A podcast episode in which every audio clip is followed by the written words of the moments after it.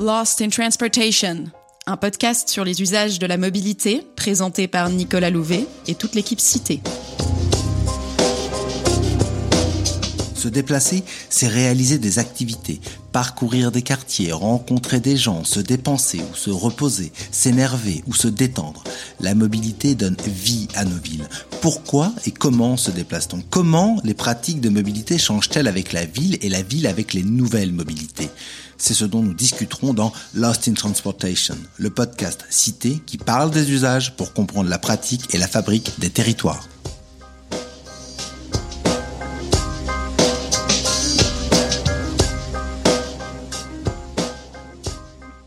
Trop de pollution, trop de congestion, trop d'émissions, la voiture n'a pas bonne presse. Mais le problème est-il la voiture en elle-même ou la manière dont on s'en sert? Est-il possible d'en faire un usage plus rationnel? C'est le parti pris de l'autopartage, partager les voitures pour en réduire les coûts et les nuisances. Dans cette série de Lost in Transportation sur l'autopartage, nous avons exploré les usages de ces services et leurs impacts sur l'équipement automobile des ménages. Une question est apparue en filigrane. Si l'autopartage remplace la voiture individuelle, il doit être aussi fiable que celle-ci. Mais ces services sont-ils vraiment durables sur le long terme? Quels sont leurs business models? Comment leurs contraintes opérationnelles influencent-elles le rôle dans les écosystèmes de mobilité? Comment assurer la disponibilité des véhicules pour les usagers et la rentabilité de la flotte? Ce sont ces différentes questions dont nous allons discuter dans cet épisode.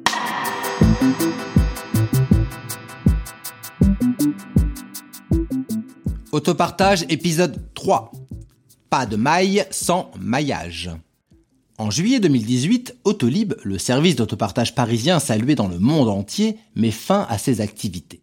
Quelques mois plus tôt, le service pionnier, qui avait pourtant atteint le taux d'usage le plus important au monde, avait annoncé un déficit prévu de 293 millions d'euros d'ici la fin de sa délégation de service public. Mais alors, que s'est-il passé? Quelle variable clé joue sur la rentabilité d'un tel service?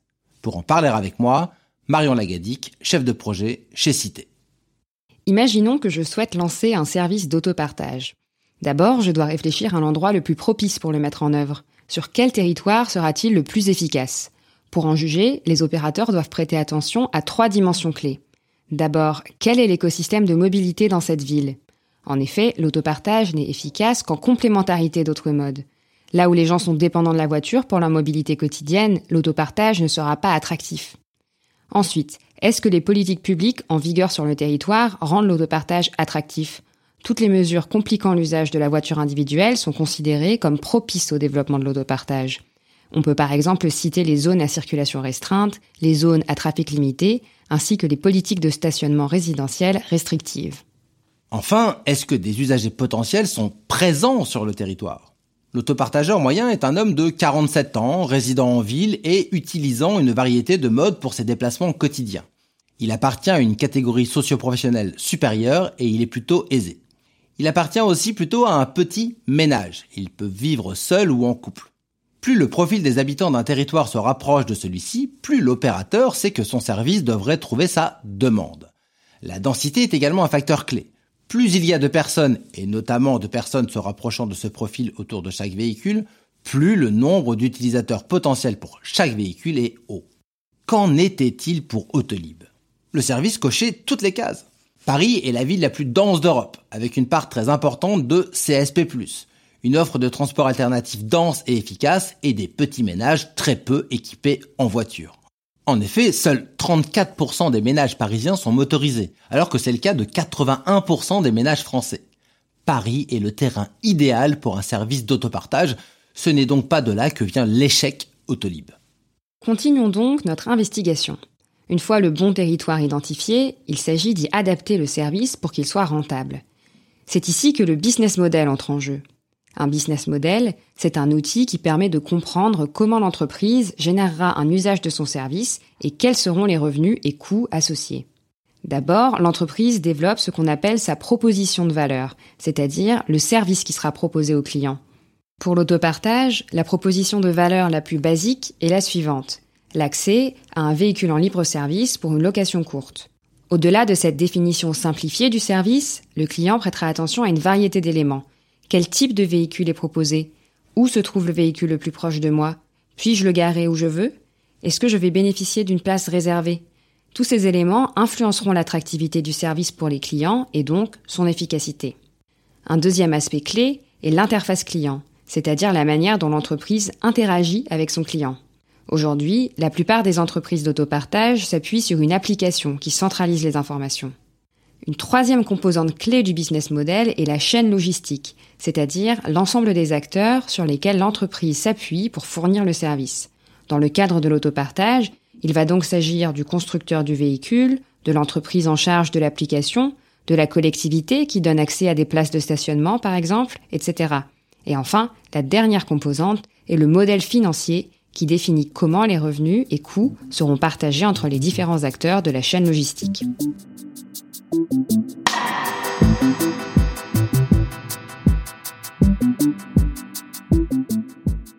Parce que notre podcast Lost in Transportation s'intéresse aux usages de la mobilité et à son lien avec les modes de vie, nous allons donc nous concentrer sur le lien entre proposition de valeur et efficacité de service.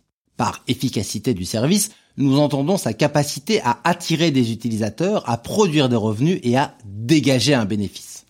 La première étape est donc d'attirer les utilisateurs. Un opérateur d'autopartage peut se démarquer de plusieurs manières.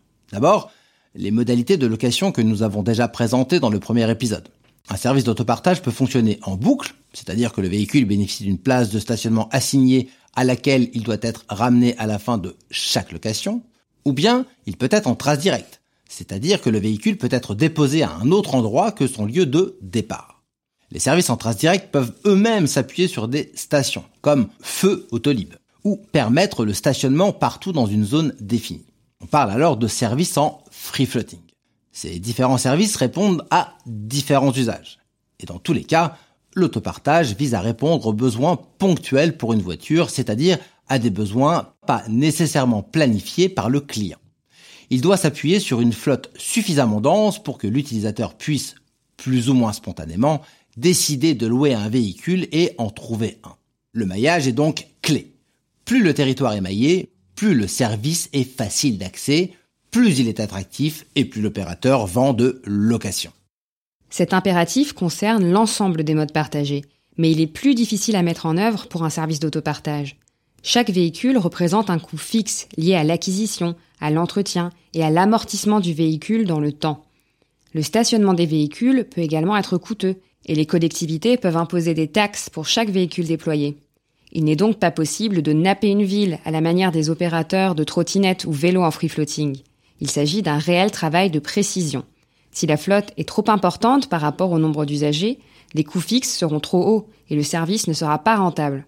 Au contraire, si elle est trop petite, les utilisateurs auront du mal à trouver un véhicule disponible et devront marcher plus longtemps pour y accéder. Le service sera donc moins attractif.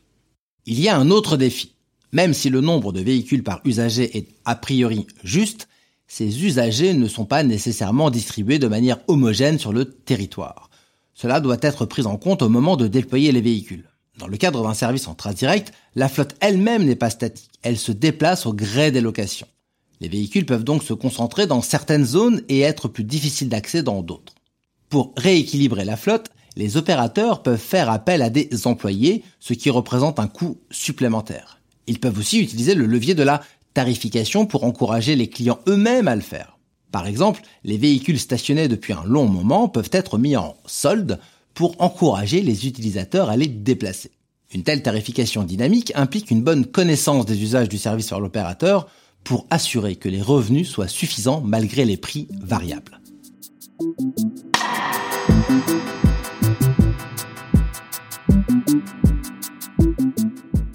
Alors, qu'est-ce qui s'est passé dans le cas d'Autolib? Le service offrait environ 15 véhicules par kilomètre carré à Paris, une densité très importante. Cité a estimé qu'à Madrid, autre capitale européenne de l'autopartage, la densité de véhicules partagés, tous services confondus, n'était que de 8 véhicules par kilomètre carré en 2018. Le service Autolib était donc très dense et capable de répondre à une demande a priori importante. Il s'est en effet rapidement affirmé comme le service le plus populaire en Europe. Pourtant, Bolloré, le délégataire du service Autolib, déclarait ne pas arriver à atteindre la rentabilité. En 2013, l'entreprise annonçait dans la presse que les coûts annuels du service seraient couverts quand le nombre d'utilisateurs inscrits aurait atteint 50 000. En 2015, il en fallait 80 000. Et en 2016, alors qu'Autolib avait plus de 110 000 abonnements, Bolloré déclarait que l'équilibre serait atteint en 2017. Comment expliquer que l'entreprise n'arrive pas à être rentable malgré sa grande popularité?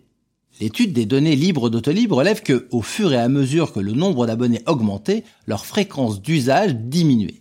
En 2014, les abonnés de l'année faisaient en moyenne 1,4 trajets Autolib par semaine, alors qu'en 2016, la moyenne n'était plus que de 0,8 trajets par semaine.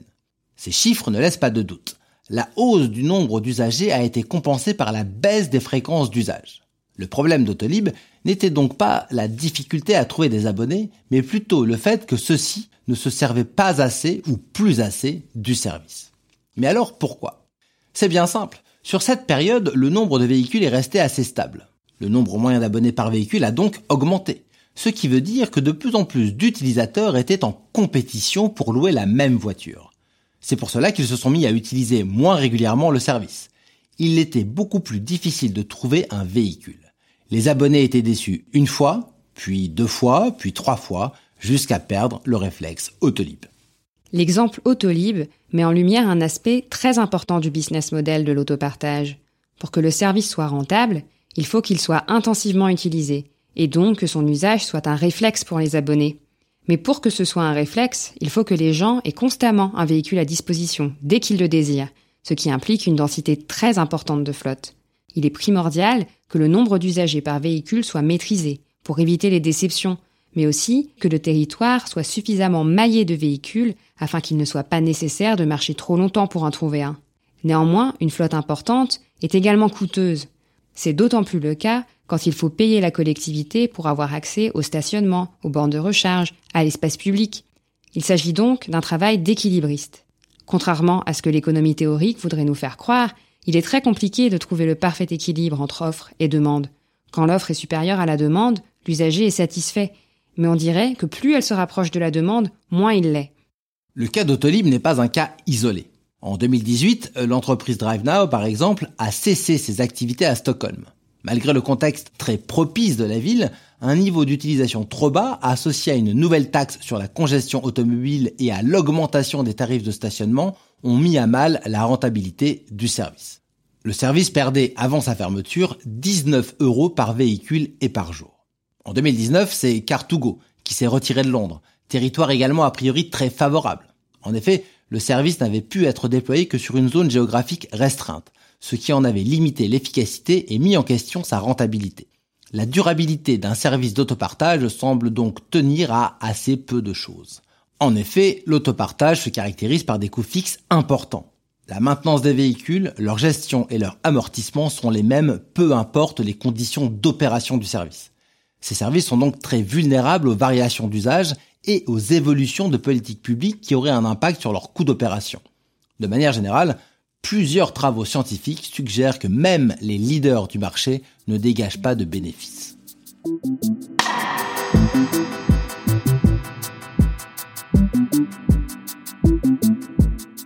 Nous avons discuté des logiques internes aux opérateurs.